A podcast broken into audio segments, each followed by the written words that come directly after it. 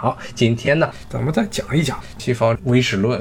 西方唯史论是非常愚蠢的一个观点。如果说是把伊朗人的历史、美索不达米亚这些地区的历史、阿拉伯人历史全部都刨开来的话，觉得就是一种会造成严重的这个文化冲突的。这不就是现在很多这些西方就想看的事情，就是故意要鼓动中国人和所谓的穆斯林和中东地区的国家有这种莫名其妙的出来这些意识形态方面或者莫名其妙的一些无中生有的一些矛盾，包括在新疆这些炒作，不就是这个目的吗？你专门就往这个坑里去跳，这就非常的愚蠢了。你不去尊重这些国家。这些国家历史上有很多的非常辉煌的成就比如说阿拉，我刚才说的阿拉伯人，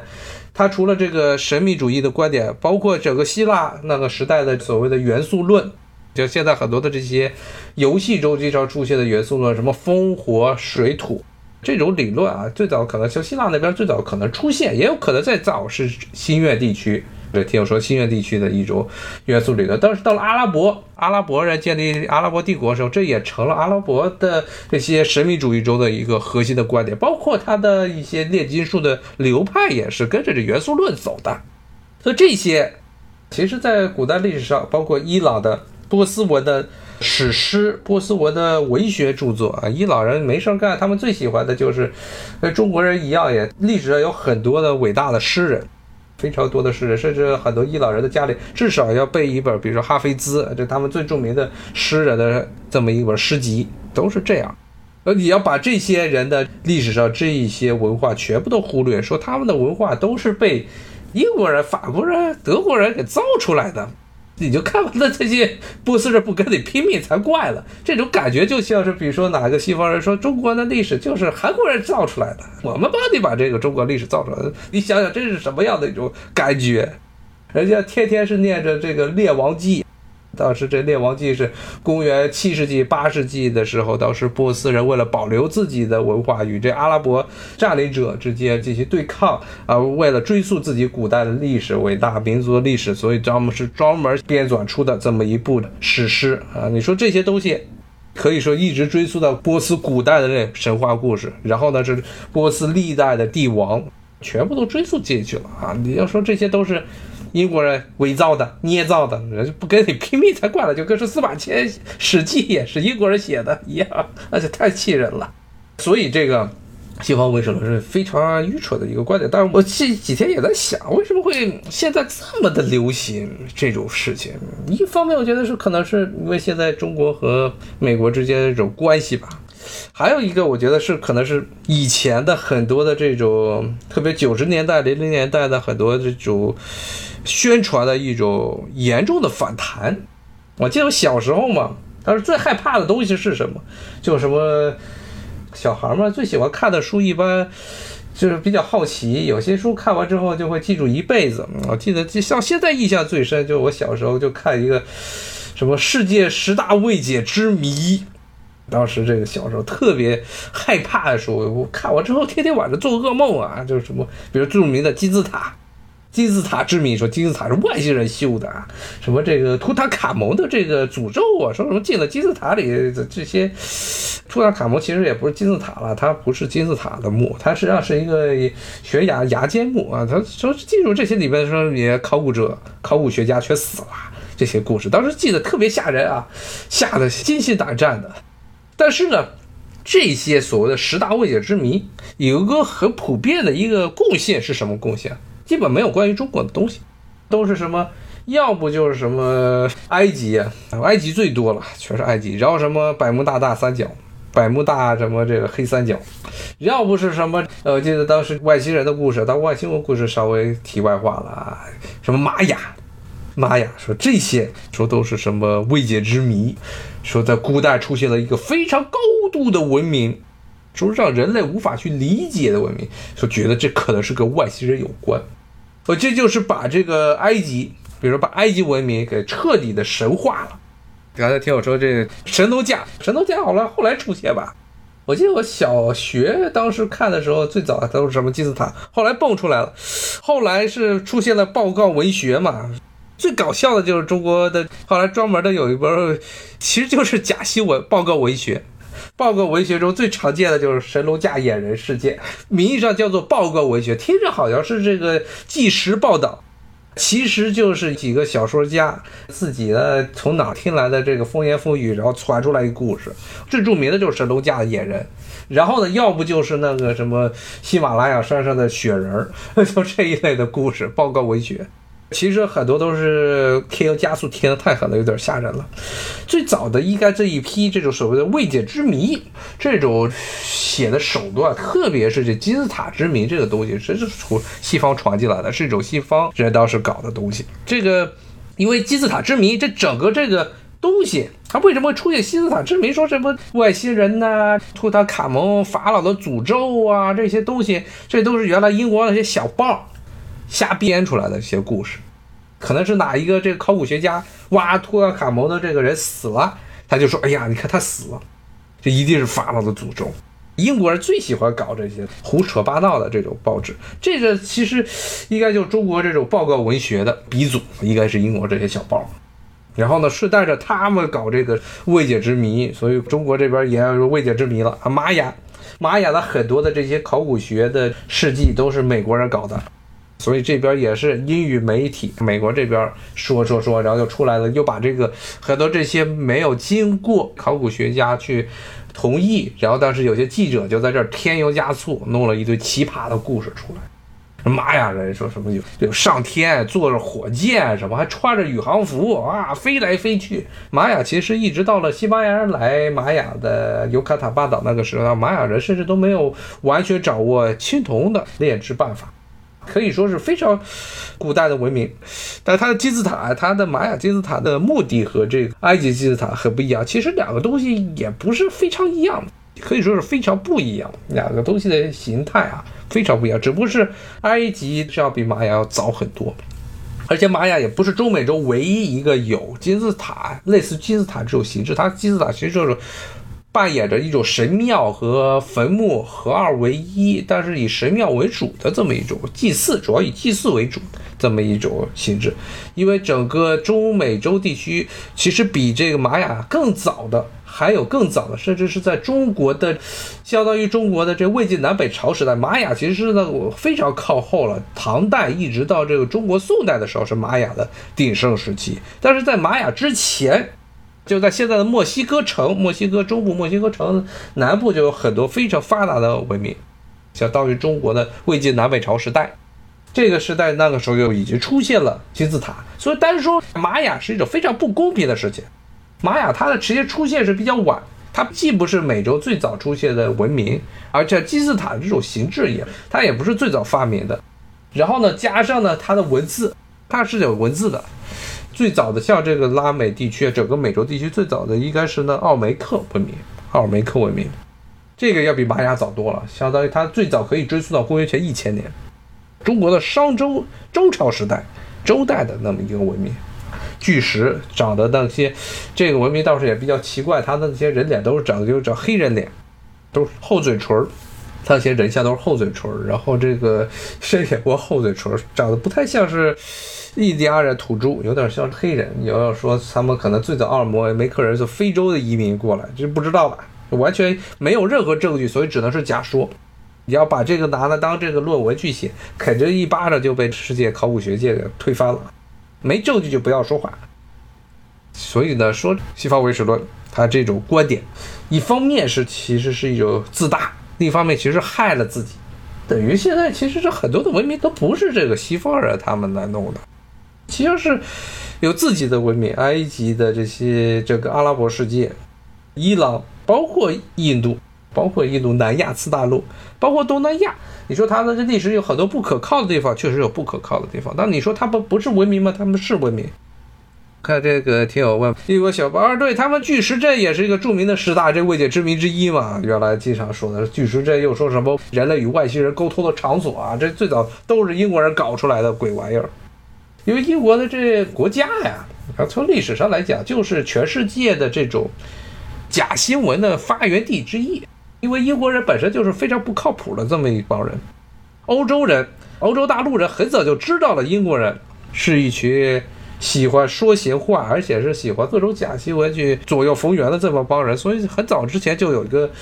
欧洲人在十五世纪、十六世纪欧洲大陆啊，就在对英国人有个说法，就是说是这个不靠谱的 Albions，不靠谱的埃尔比洋人。埃尔比洋人是英国不列颠岛古代的另外一个名称，这个老的人不能被人信任，其实就这个意思。为什么？就是因为英国人历史上这一会儿坑哈布斯堡王室，一会儿坑西班牙，一会儿坑这个德国，基本上就把所有的整个欧洲大陆的这些所有的国王啊、王权啊，全部都坑一个遍。所以说，大家都觉得他们不靠谱，他们就已经牺牲了这么一个传统吧。传统就是撒网都不带打草稿的，张嘴就来，想一事儿是一事儿，只要觉得这事儿要整你一下了，就开始张口就开始胡说。捕风捉影，然后真的说说假的，假的说说真的就来了。这英国的传统，所以刚才说的是这样，就这种十大未解之谜啊，就这种所谓的十大未解之谜，是那时候中国这边国内很多的一个传统，就很多这种小报啊，包括当时地摊文学上太多了，还有很多甚至一直到零零年代的时候，你看那些好多博客上，当时兴起的这种什么新浪啊、搜狐啊、腾讯的博客上呀。也一堆这些奇葩的东西，所以那个时代的一个给人最后一个印象就是，埃及是一个神秘的，甚至呢可能是外星人建立的文明，玛雅也是外星人建立的文明。到了现在，这种理论其实是跟以前的西方中心论可以说是一致的，因为这些所有的所谓把埃及呀、把玛雅夸大，这确实是西方这帮不要脸的记者他们编出来的烂故事。但是呢，这就在后来在现在出现了严重的反弹了。因为当时他们吹得太狠了，以至于吹得太假了。尤其在现在，特别是这近十年来，这中国的民族主义崛起之后，民族意识、人们的对于国家的这种自豪感、中华文化自豪感起来之后，就出现了严重的一个反弹。原来吹得太狠了，所以现在人们，你不说这外星人建造的吗？我们知道这绝对不可能是外星人建造的，所以就把这些。整个埃及的这些英国人编出来的这些烂故事，把它扩展到了说是整个西方都是假的啊！因为英国人、美国人地摊文学把这些玛雅呀、把这些埃及啊，就吹得太狠了，最后就变成了对整个西方的这种学术体系下重构的古代的这古典的历史学。古典时代的地中海地区的历史、中东地区的历史、拉美地区、美洲地区历史，对它出现了一个严重的反弹，因为这些历史吹得太狠了。它这个我觉得是还是有非常大的不理性的成分，因为中国在零零年、一零年代之前，真的是当时就是恨国党、跪舔党太多，然后全部的觉得是只要西方人说的就是对的。结果现在呢，这个因为新的一代，特别是九五后、零零后这一代人起来之后。他们对西方是一个平视的观点，甚至呢，有些像去年的这种一场这疫情，反而是甚至呢，对于很多西方的观点是处于一个鄙视的角度。这个时候，他们一挖以前的这些历史上啊，这些吹把这个埃及之塔吹成天花乱坠，也就出现了一种本能的这个反感，本能的厌恶。然后就形成了可能这个，我觉得这个应该是现在为什么随着国内发展，反而这种非常奇葩的西方唯史论变得这么的畅销起来的原因。看这就要在这说英国最早工业革命打了欧洲老派点，但英国之前节目实际上是我讲过啊，英国其实它有它的一个独特性的地方，就在于它这个地方产煤产的特别狠。它是一个产煤大国，不仅是产煤大国，而且呢，它有产煤用煤进行作为能源的一个原动力。英国是一个海权国家，到了十八世纪的时候，基本上木头都被砍光了，城里的这些所没有森林了。现在英国的森林都是后来重新就重新恢复的，那个时代没有林子可以砍了，怎么办？只能烧煤。所以呢，后来这英国的所有的这科技发展，全部都是围绕着如何提高这个烧煤的效率展开的。这个结果是从一个比较意外的角度来说，导致了这个英国是最早出现工业革命的地方。但是大家也可以看见啊，其实英国它是占据了差不多五十年的先机，不止五十年了，七十年的先机。但是到了二次工业革命的时候就已经不行了。到了二次工业革命，虽然英国像法拉第这样的，他都不算科学家，他是个学徒，他发现了一些电磁感应，但是呢，真正的整个一套，比如说电力的这一些很多的系统理论，包括应用，还有最重要的内燃机，这些是不依赖煤的，不依赖煤的这些技术，最后是在哪儿发扬光大？那是在德国。所以后来英国人受不了了，德国经济起来了，德国包括美国都是第二次工业革命最重要的受益者。所以后来英国的国力开始衰落，德国起来，英国人受不了。德国要跟英国争夺全世界的资源，所以就导致了第一次世界大战和第二次世界大战。最后呢，是德国也完了，英国也完蛋了。而且英国其实比德国玩的更惨，因为它第一次工业革命之后，造成了它整个国家的这产业路径依赖。他对于第二次工业革命的很多这些发展的一些技术，他不愿意去投资。说句话，有点像现在美国的一个态度。美国是在第二次工业革命，包括这个所谓之后啊，IT 革命中，它是占据了头筹。但是呢，美国由于之前的这些科技革命是它是领导者，所以它反而使得它在很多的新兴的技术方面啊，它处于一个比较保守的状态。最典型的，比如说手机，手机的这个无线通讯标准，五 G 就美国其实就没有嘛，美国甚至都没了。以前一种观点就认为他以前的这些电话固化时代太好太完备了，最早像美国当时固化时代最著名的就是贝尔工作室嘛，当时全世界最重要的这些电信标准都是从这儿出的，但是到了这无线时代它就不行了，那就是说英国现在在科学上强的生物还行吧，生物还凑合。